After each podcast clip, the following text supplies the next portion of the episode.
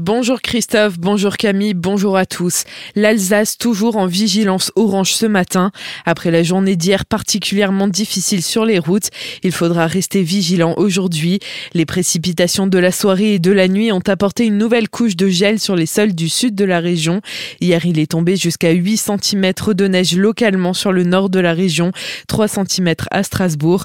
Et à Colmar, la chaussée était impraticable pour les piétons, si bien que les urgences de l'hôpital Pasteur ont été saturés. Selon nos confrères des DNA, il y aurait eu plus de 160 passages rien qu'à 14 heures, contre 135 en moyenne sur 24 heures. Entorses, fractures, voire traumatismes crâniens auront rythmé la journée des urgences. Par ailleurs, à Colmar, le chantier de la place de la cathédrale ne saurait tarder. Mercredi dernier, le maire Eric Stroman a tenu une réunion d'information pour les habitants et commerçants du secteur. L'occasion de revenir sur le projet et répondre aux questions. Le point a été fait sur leur l'organisation des travaux, les précisions de Eric Stroman. Alors les travaux vont démarrer après les sols, donc après le 23 janvier, avec un différent phasage. Il faudra aller sur le site de la ville pour connaître euh, dans son quartier comment on sera concerné. Des travaux qui vont donc démarrer euh, autour du 23 janvier et qui vont s'achever fin novembre.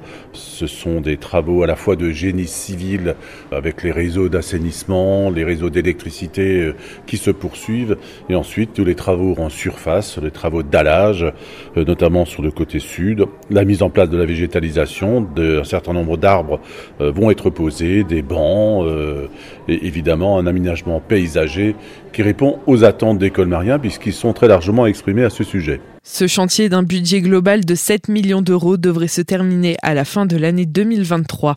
Colmar toujours, c'est le retour du feu d'artifice du réveillon. Les animations des quartiers ouest de la ville reviennent pour le 31 décembre, dont le spectacle du feu d'artifice qui avait été annulé deux années de suite. Il sera tiré dans le stade nautique et sera visible depuis la plaine Nelson Mandela. Cette association assureront l'animation de la journée et de la soirée avec une subvention de 10 000 euros versée par la la commune de Markolsheim met en place des subventions pour rendre à nouveau attractif son centre-ville. Dans le cadre du dispositif Petite Ville de demain qui doit aider à redynamiser les territoires ruraux, Markolsheim a lancé une étude d'un montant de 43 000 euros. Elle tient à favoriser les nouveaux commerçants et artisans, professions libérales, médicales ou paramédicales.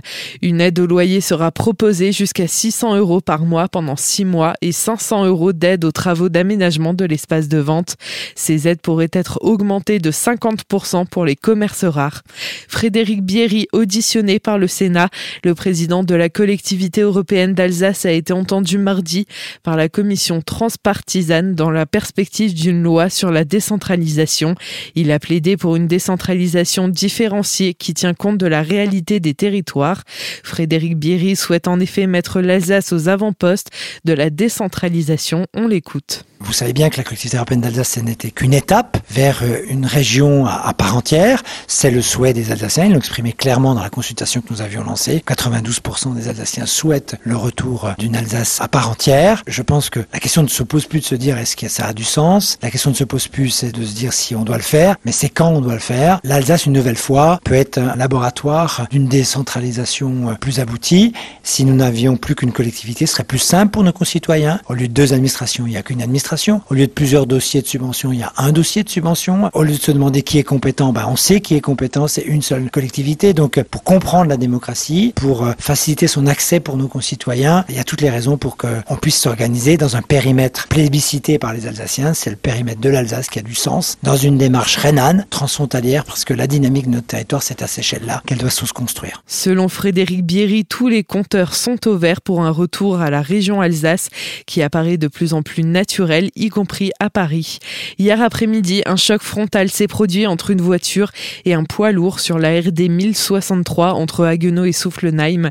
La conductrice de la voiture âgée de 48 ans a subi plusieurs fractures et a été prise en charge par les urgences de Haguenau. Le conducteur du poids lourd d'origine étrangère est sorti indemne de l'accident.